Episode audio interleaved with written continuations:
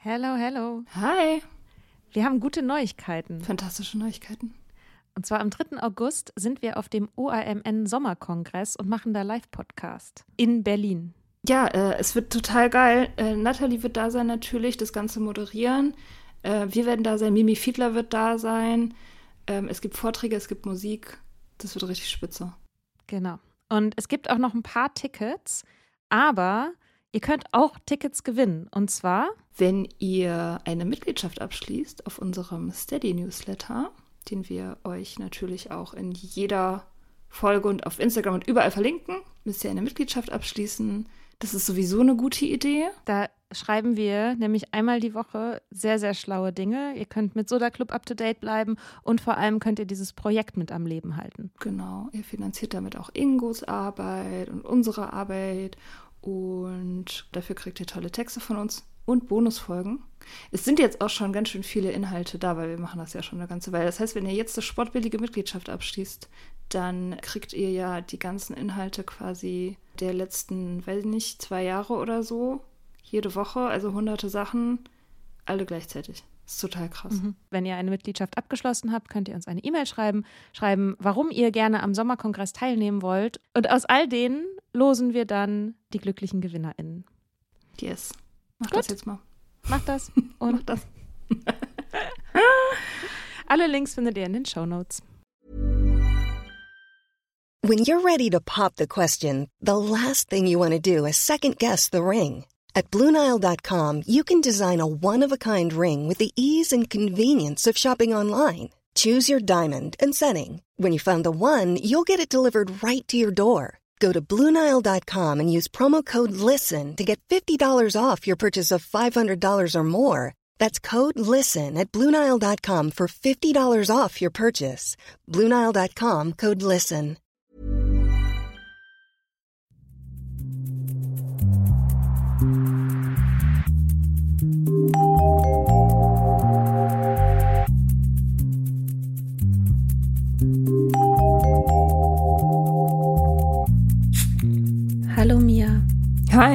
Sag mal, warum hasst du Selbstliebe? Ich hasse Selbstliebe nicht. Also ich, ich habe überhaupt nichts gegen Selbstliebe. Ich finde Selbstliebe super. Ich glaube, das ist total nützlich und angenehm für alle Beteiligten. Also nicht nur für das Selbst, sondern auch für das Umfeld, ja. Glaube ich schon. Also es macht total Sinn. Ich habe nur ein bisschen Stress mit den unterschiedlichen Konzepten, die darüber so kursieren, sage ich mal, in unserer Therapiebubble, in der wir ja sind. Also diese Wellness, Self-Help, Therapie, Achtsamkeitsbubble, ne? Von der wir wahrscheinlich alle denken, das ist normal, dass alle Leute sich so mit ihren Kindheitstraumata beschäftigen und Achtsamkeit praktizieren und so. Aber es ist eine Bubble und manchmal geht mir die halt mega auf den Sack. so. Also gerade wenn es so um Spiritual Bypassing geht oder dieses, dieses Life-Coaching-Dogma, sozusagen, dass man einfach alles nur wegatmen muss und dass man aus allem lernen kann und dass man alles in was spirituell Wertvolles verwandeln kann, egal was einem passiert und so. Und das ist alles, das ist mir immer so, so, so wuhu, shishi, laber mal nicht rum. Weißt Kannst du? du mal erklären, was Spiritual Bypassing ist? Weil ich glaube, die Bubble weiß es vielleicht, aber vielleicht auch nicht alle in der Bubble. Selbst in unserer Bubble. Also in unserer Bubble gibt es sogar noch eine Bubble. Die, ähm, ja. Spiritual Bypassing, ähm, boah, ich habe gar keine gute Definition dafür. Das ist, wenn man, also wenn jemand eine negative Erfahrung macht, zum Beispiel, also zum Beispiel eine, keine Ahnung, Trennung, Wenn dann zum Beispiel jemand sagt, es gibt keine negativen Erfahrungen. Zum Beispiel, ja genau. Wenn, wenn jemand dann sozusagen gute Ratschläge verteilt, um das Ganze, die ganze Experience sozusagen sofort nutzbar zu machen und das Positive daran zu sehen und das irgendwie spirituell einzuordnen in größeren Zusammenhang und so. Also das alles so schön, ja, zu verschnüren und zu verpacken, so als Live-Lesson. Sowas wie so, dann wollte das Universum vielleicht einfach nicht, dass ihr zusammen seid. Sowas? Ja, ja, genau. Ges- Ach, pff, Alter Schwede, Gott sei Dank habe ich so Leute nicht, die mir sowas sagen in meinem Ah. Umfeld. Oh, das wird eine lustige Folge. Kann ich sich Oh mit Gott, ganz oh vielen Gott. Sachen ärgern. Ja, also das, das geht mir auf die Nerven und dieses Selbstliebe-Thema. Also ich habe angefangen, mich darüber zu ärgern aufgrund dieses Satzes, du kannst nur geliebt werden, wenn du dich selbst liebst. Ne, das ist ja so ein, weiß nicht, so eine keine Ahnung, küchenpsychologische Binsenweisheit oder so, was ich irgendwie schon auch immer so als, als so einen gegebenen Satz irgendwie abgespeichert habe. So, ja, wird wahrscheinlich so Wenn sein. alle das sagen. Wenn alle das so sagen, Selbstliebe, keine Ahnung. Also ich habe darüber einfach nicht viel nachgedacht. Und weil ich ja jetzt durch meine Trennung dieses Jahr überhaupt mich total viel mit diesen ganzen Liebeskonzepten und so weiter beschäftigt habe, habe ich mich auch damit wieder beschäftigt und habe mal das erste Mal so richtig über diesen Satz nachgedacht. Und mir ist aufgefallen, wie grausam und gruselig und neoliberal und dystopisch diese Idee eigentlich ist. Nämlich, dass, dass man nur geliebt werden kann, wenn man sich selbst liebt. Und das ist eben diese Selbstliebe-Doktrin, mit der ich ein Problem habe. Also die Idee ist ja, dass die Liebe von einer anderen Person dadurch bedingt wird, dass ich zuerst die Liebe in mir selbst generieren muss. Das heißt, die andere Person hat gar kein Mitspracherecht in dem Sinne. Die hat auch keine eigene Agency, sondern die Liebe von den anderen hängt halt nur von mir ab. Ich muss sie generieren. So, ne? Also die, die startet im Objekt und nicht im Subjekt. Und da würde ich sagen, das ist eine Auffassung von Liebe, weil da ist man ja dann schnell auch bei, von Selbstliebe geht man ja auch schnell zu Liebe diese Auffassung von Liebe finde ich sehr problematisch. So. Also schlussendlich heißt es ja, Liebe ist keine Fähigkeit, Liebe ist nichts, was man tut, sondern Liebe ist ein Gefühl, das von einem Besitz ergreift, ob man will oder nicht. Und ich glaube, das ist ein Fehler. Also auch Selbstliebe ist ein Gefühl, das von einem Besitz ergreift? Ja, also die, ich meine, so werden wir ja aufgezogen. Ne? Das ist ja so die erste Idee von Liebe, die wir so kriegen durch Disney-Fantasien und so, dass Liebe ein Gefühl ist. Das ist so ein Gefühl, das kommt über mich und ich habe da gar keinen Einfluss. Das ist wie so eine höhere Macht, die mich dann lenkt und leitet und im Prinzip kann ich da gar nichts machen. Also das ist so die romantische mhm. Idee von Liebe irgendwie so ein bisschen, ne? Und es gibt aber ja da unterschiedliche Meinungen zu und sehr viele Leute haben darüber schon sich Gedanken gemacht und darüber geschrieben und also ich bin der Ansicht, Liebe ist das, was man tut und in diesem Sinne auch eine Entscheidung und kein Gefühl. Also weil Gefühle, ne, wissen wir selber, die kommen und gehen, die sind flüchtig und also die tragen halt nicht viel. Und deswegen würde ich, würde ich einfach Liebe immer lieber sehen als eine, als eine Haltung und eine Fähigkeit im Sinne von Erich Fromm. Und würdest du sagen, Liebe ist aber auch ein Bedürfnis? Mm, ja, also ja. Ich glaube, wir wollen alle Liebe. Ich glaube, so sind wir gemacht. Hm. Ja. Und ich glaube aber nicht, dass, dass man sich alles selbst geben kann, weil wir halt soziale Wesen sind. Wir sind einfach zutiefst soziale Wesen und wir sind angewiesen auf die Liebe anderer. Mhm. Und, und das ist eben auch so ein bisschen, da, da störe ich mich so ein bisschen an diesem Selbstliebe-Dogma, also diese Wellness-Selbstliebe, ne? Du musst dir alles selbst geben, du bist dein Herrscher über dein Universum. Alles ist neutral. Mhm. Und alles ist Mindset. Ja, genau. Alles ist nur Mindset. So, es, es gibt im Prinzip keine negativen Umstände, sondern das ist alles in deinem Kopf. Es startet alles und endet alles nur in deinem Mindset. Und das, sorry, das ist so, das ist zu Ende gedachter Individualismus letztendlich, ne? Und das kann nicht tragen. So, weil wir, wir brauchen einander. Und Anerkennung und Bestätigung und Liebe und so kann ich mir nicht alleine selbst geben. Das geht nicht. Ich brauche dazu andere Menschen. Auch wenn es natürlich so im, im Sinne des Individualismus Bad News ist, ne? Scheiße, Mann. Ich brauche halt vielleicht doch andere Leute. Zumindest so ein bisschen. Würdest du denn, es gibt ja den Spruch auch so rum, dass man nur andere Menschen lieben kann, wenn man sich selbst lieben kann. Ist das genauso Blödsinn? Ja, würde ich schon sagen. Mhm. Ich würde sagen, es ist genauso Blödsinn. Ich habe mal sowas von Brene Brown gehört, einen Vergleich, den ich ganz gut fand, wo es um ja, Selbstliebe, Selbstakzeptanz. Ich weiß nicht mehr genau, was für Begriffe sie da verwendet. Es geht aber vor allem darum, auch das eigene Trauma zu heilen oder irgendwie auch sich selber auszuleuchten. Ne? Und sie beschreibt eine hypothetische Situation. Du bist Mutter von einem Kind, das in der Schule, in der Cafeteria keinen Platz findet, wo es sich hinsetzen kann. Und dein Kind kommt zu dir nach Hause und sagt so, Mama, ich bin total einsam in der Schule, weil ich weiß nicht, wo ich mich hinsetzen soll. Und die anderen Kinder wollen mich nicht. Und sie sagt,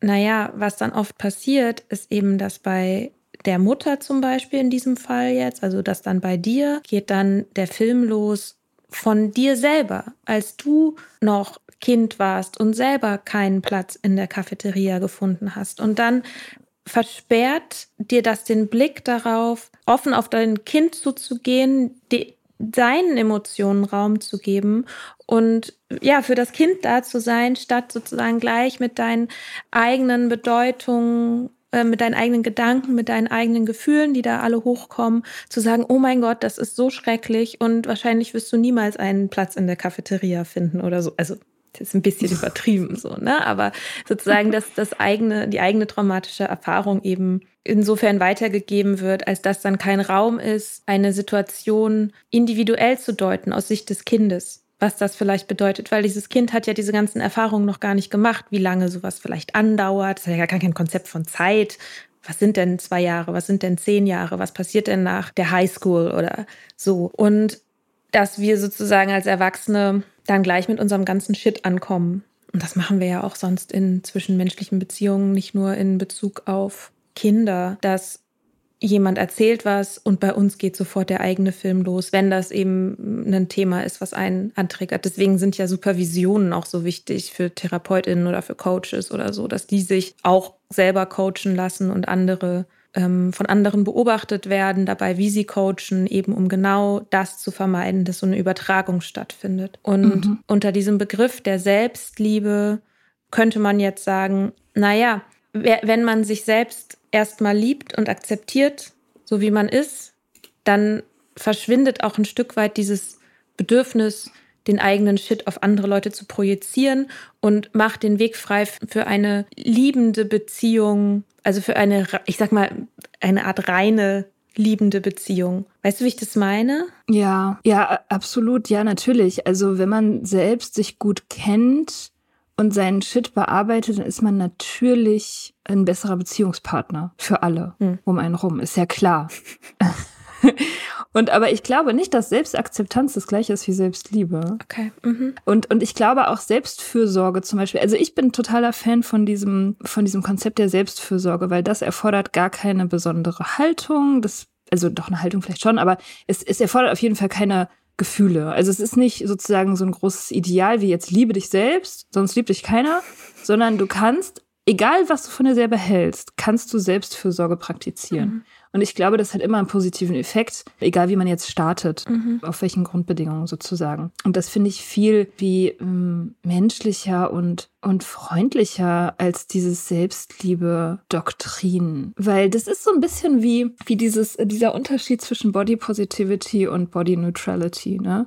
Bei Body Positivity ist es ja so irgendwie, klar, das ist eine Reaktion auf ein unrealistisches Schönheitsideal, so, dass das gab halt irgendwann so einen Kipppunkt auf Social Media, wo die ganzen äh, Emanzen gesagt haben, so, du äh, hast jetzt dein ganzes Leben lang gehört, dein fetter Arsch ist nicht schön, jetzt sollst du aber deinen fetten Arsch lieben. So, weil das ist jetzt deine Aufgabe.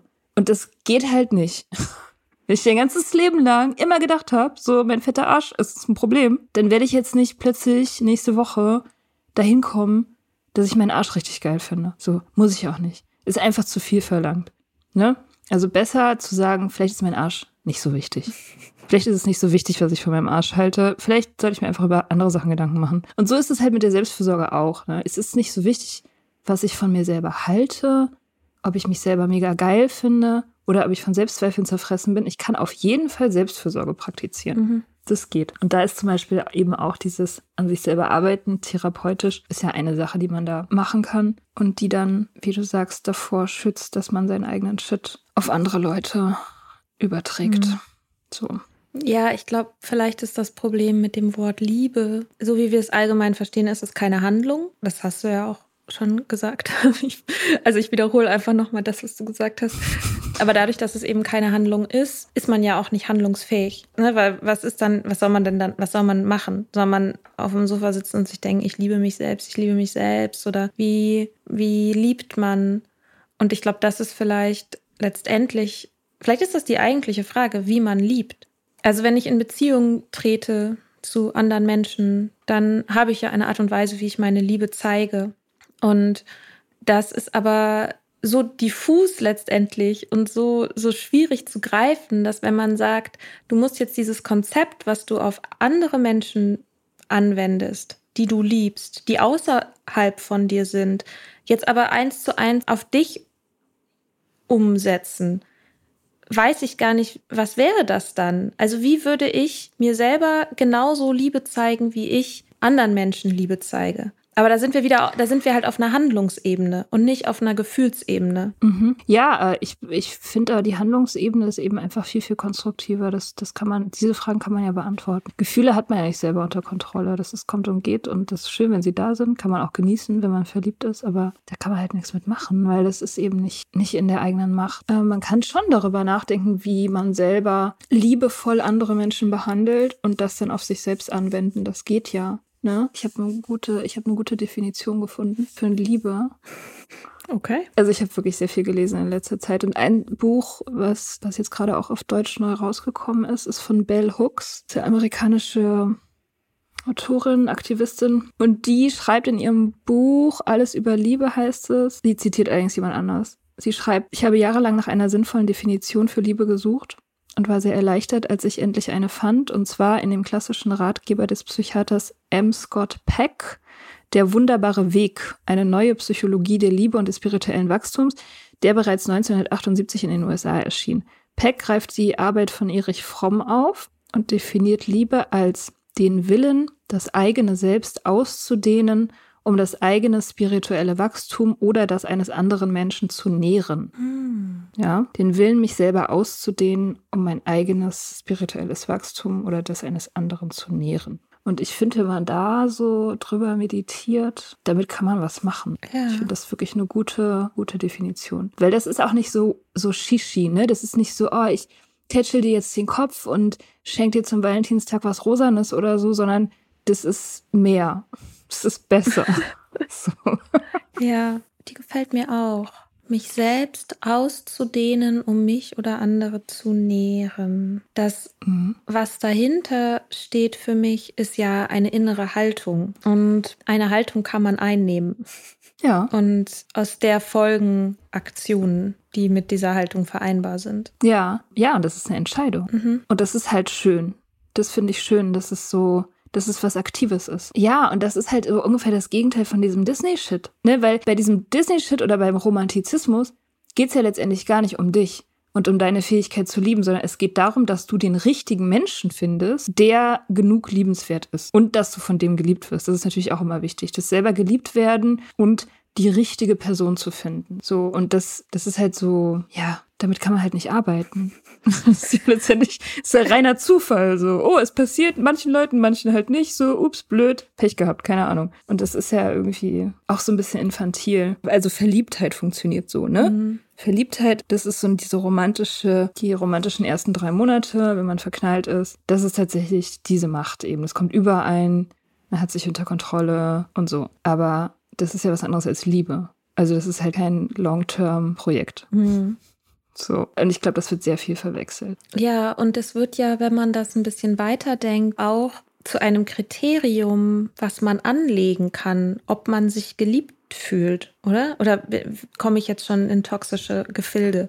Also, wenn ich in Beziehung zu einer anderen Person bin, ich bin bereit, mich auszudehnen, um die andere Person zu nähren. das klingt witzig.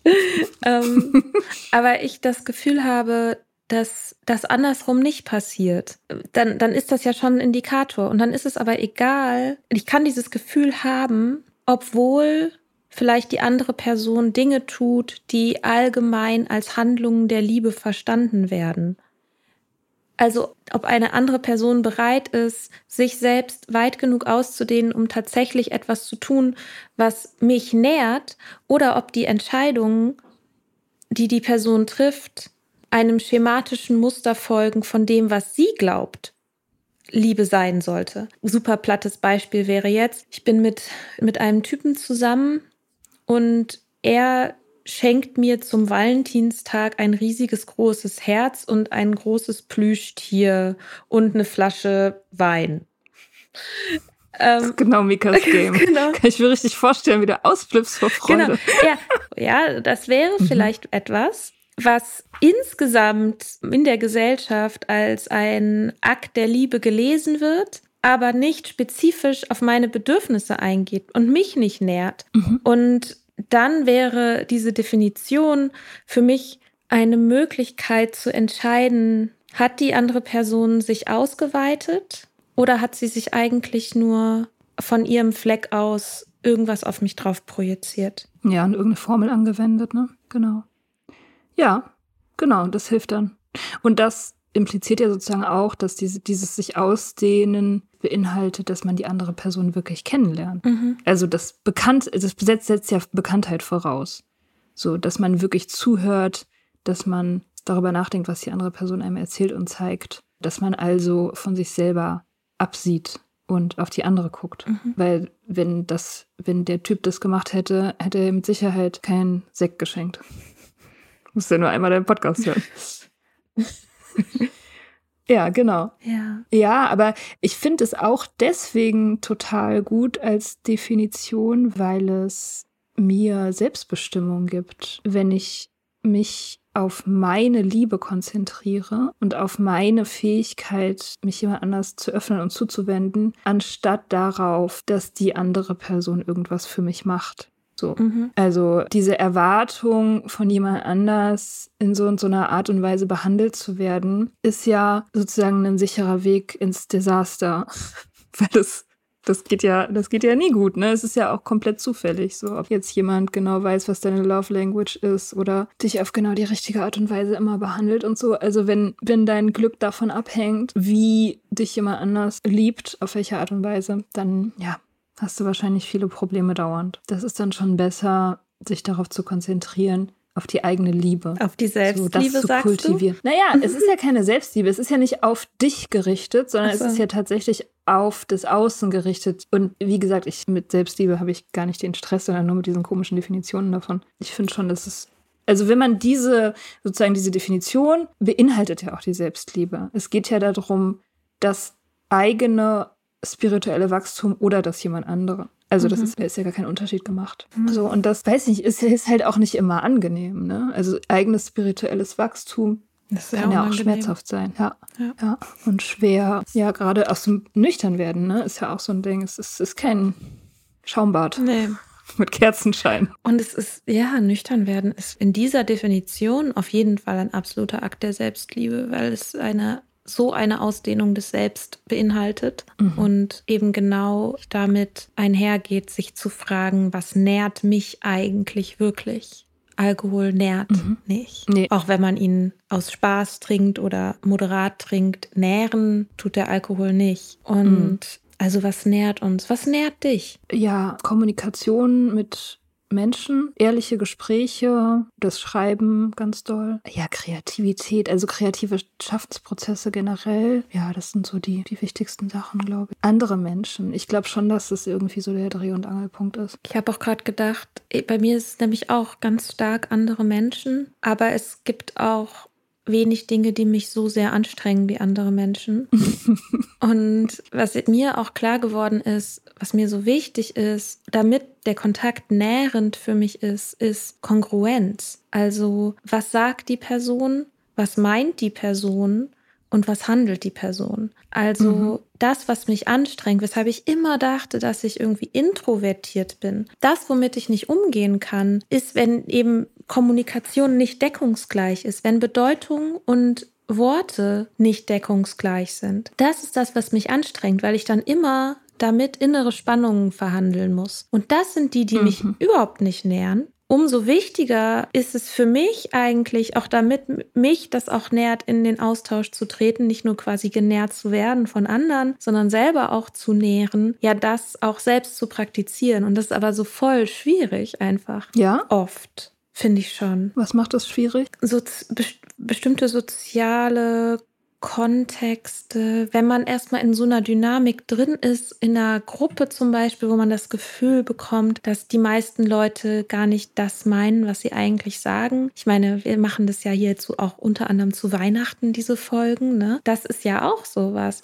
In Familiengefügen, wo ganz viel super alter Baggage rumliegt, der bei allem Möglichen mitschwingt der auch miterzählt wird, auf irgendwelchen Ebenen. Und man eigentlich nur sagen will, kann mir jemand beim Tisch abräumen helfen, man aber eigentlich sagt, mir wird nie geholfen oder ihr habt mhm. mich schon immer allein gelassen mit dem Haushalt oder das sind jetzt fiktive Beispiele logischerweise, ne? Aber Mama schenkt mir Socken und ich sage Danke, aber eigentlich will sie sagen, zieh doch mal was Ordentliches an. Und ich sage, Mama, warum hast du mich nie so akzeptiert, wie ich bin?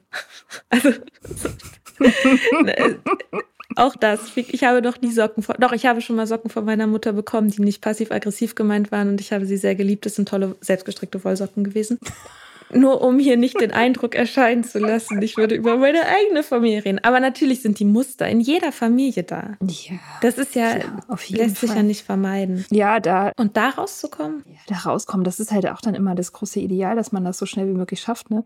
Also das ist natürlich kontinuierliche Arbeit einfach. Es ist ja auch irgendwie nicht das Ziel, dass das alles überhaupt nicht mehr anstrengend ist. Kann ja auch anstrengend sein. Mhm. Ja, okay, wenn es ein bisschen anstrengend ist. Man kann sich auch zwischendurch Pausen nehmen. Ja, dieses mit den Familiendynamiken und so, das ist ja in romantischen Beziehungen genauso. Da hat man ja seine Kindheitstraumata, die man mitnimmt und so weiter und die ganzen individuellen Trigger, die man hat und so, die bringt man ja da auch komplett mit. Und da ist es, ähm, das ist ein Punkt auf meiner Liste, How to Selbstliebe, mhm. die ich heute Morgen noch geschrieben habe. Geil. Willst du die mal? ja. How to Selbstliebe.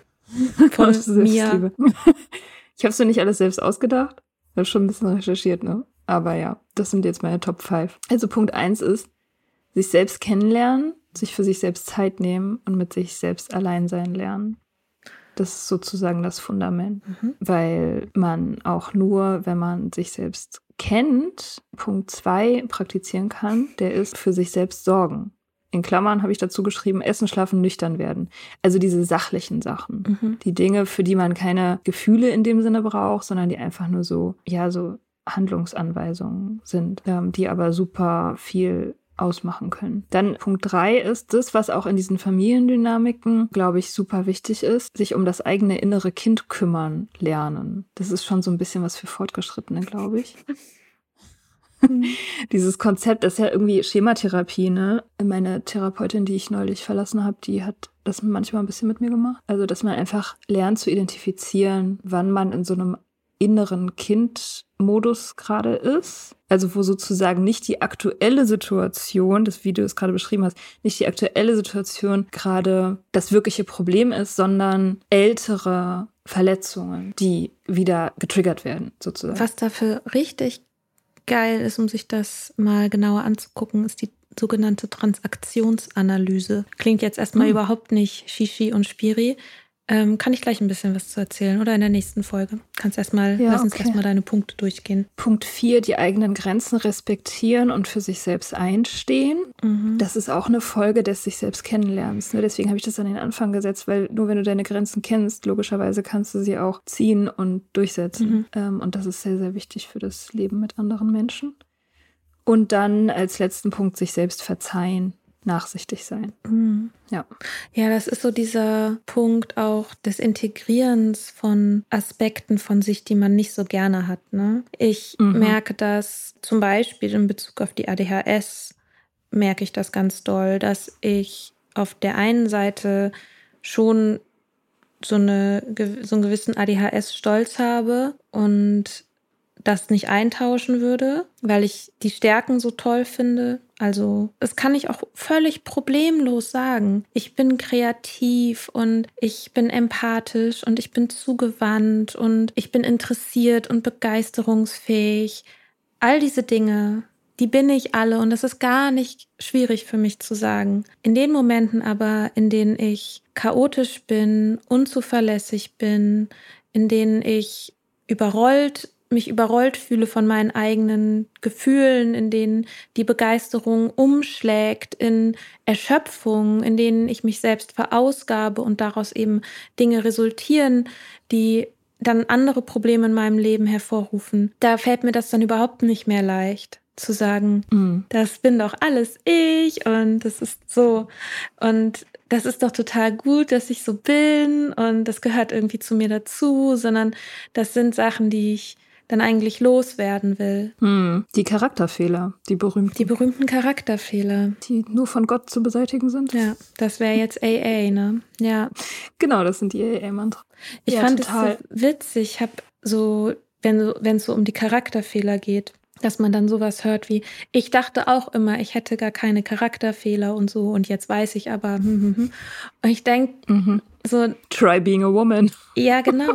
Also, weil ich so denke, nee, es ist überhaupt nicht der Punkt, dass ich dachte, ich hätte keine Charakterfehler, sondern dass ich eigentlich das nicht mehr so nennen möchte, weil mir das mhm. im Weg steht, das zu integrieren. Ja, Karl Gustav Jung sagt, es ist der Schatten. Der Schatten. Das, was eine sehr schöne Umschreibung mhm. ist, wie ich finde. Ja. Wo Licht ist, da ist auch Schatten. Also das impliziert ja sozusagen, wir sind alle aus diesen unterschiedlichen Wesensanteilen gemacht und haben alle Licht und Schatten und den Schatten, den wird man nicht los, weil mhm. der ähm, halt sozusagen auch letztendlich eine Voraussetzung für das Licht ist oder eine Folge des Lichts, je nachdem, wie man es sieht. Also muss er integriert werden. Also man muss es annehmen und integrieren, weil wenn man es nicht annimmt, ne, alles, wogegen du kämpfst, also das wird dich nicht in Ruhe lassen. Es kommt ja wieder. Mhm. Es kommt ja dann teilweise auch von außen auf dich zu. Wenn, wenn man das versucht zu verdrängen und irgendwo wegsperrt, das ist keine nachhaltige Lösung. Das wird sich auf jeden Fall Bahn brechen, auf die eine oder andere Art. Zum Beispiel durch Substanzmissbrauch. Dann letztendlich. Und das ist vielleicht auch gar nicht so eine schlechte Definition von Spiritual Bypassing. Spiritual Bypassing ist eben nicht, ich integriere den Schatten, weil der zu mir dazugehört, sondern ich deute den Schatten um in Licht. Mhm, stimmt, ja. Und ich glaube, dass dann klebt man halt einfach nur so ein neues Label drauf, aber das Gefühl darunter bleibt halt gleich. Und das mhm. ist schon was, was krass beliebt ist, habe ich den Eindruck, in, in den Self-Care, Selbstliebe, Bubble, pseudopsychologischen Spiri-Bubbles, die sich eben auf kurze, knackige Zitate für Instagram reduzieren. Mhm. So, dann hast du halt diese Aphorismen sind ja immer wie so eine, du hast einfach nur so eine Blüte, aber der ganze, der, der ganze Rest der Pflanze und die ganzen Wurzeln die sind ja überhaupt nicht mehr mit dabei. Guck mal, das könnte man auch richtig gut auf so ein Instagram-Schildchen schreiben, so was ich gerade gesagt ja, habe, ja. Ich sehe das schon vor ja. mir.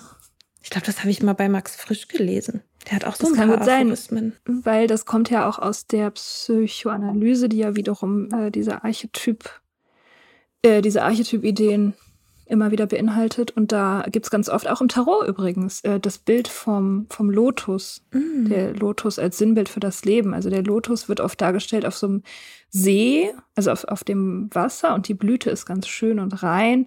Und aber der See ist ja unten, ist dann eben dieser Schlamm, dieser Morast. Mhm. Und die beiden Sachen gehören eben zusammen. Also Lo Lotus ohne Morast gibt's halt nicht. Mhm. Ja.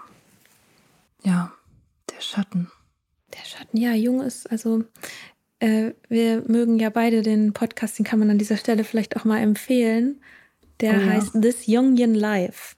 Ähm, der ist mega gut. Das sind drei AnalytikerInnen, also zwei Frauen, ein Mann, die also nach C.G. Jung eben Psychoanalyse machen und die haben einen Podcast, wo sie halt alle möglichen Themen immer so besprechen und eben durch die Perspektive der, der Jungschen Psychoanalyse. Und ähm, ich bin eigentlich, also ich, ich habe ich hab, war erst sehr skeptisch, auch wegen, auch weil mir C.G. Jung oft so ein bisschen zu, das ist mir irgendwie manchmal ein bisschen spiri oder die, die Kontexte, aus denen ich ihn kenne, sind eben genau diese Aphorismen, wo ich oft denke, was ist das denn für ein Blödsinn? Und ähm, mir das Ganze, es geht mir oft ziemlich hart auf den Sack.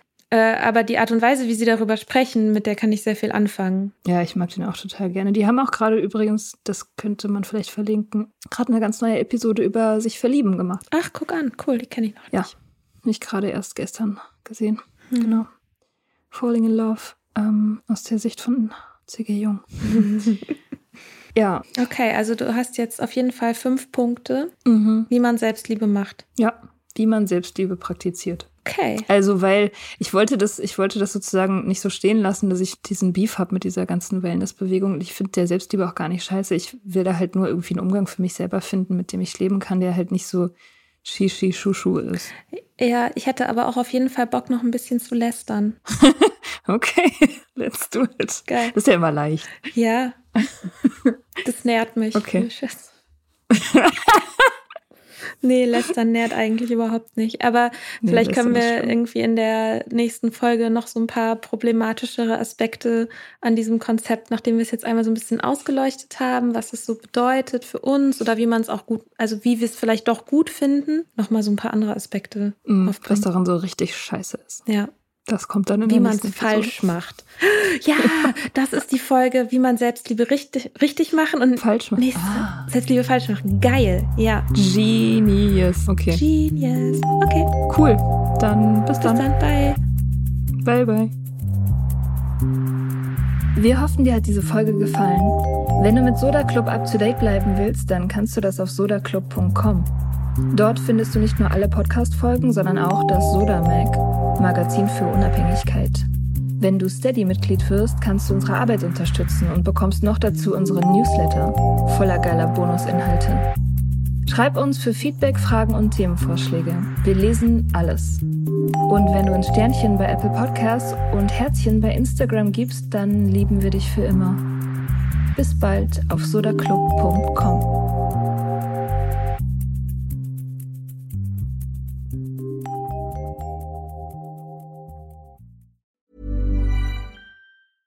Cool fact a crocodile can't stick out its tongue. Also, you can get health insurance for a month or just under a year in some states. United Healthcare short term insurance plans, underwritten by Golden Rule Insurance Company, offer flexible, budget friendly coverage for you. Learn more at uh1.com.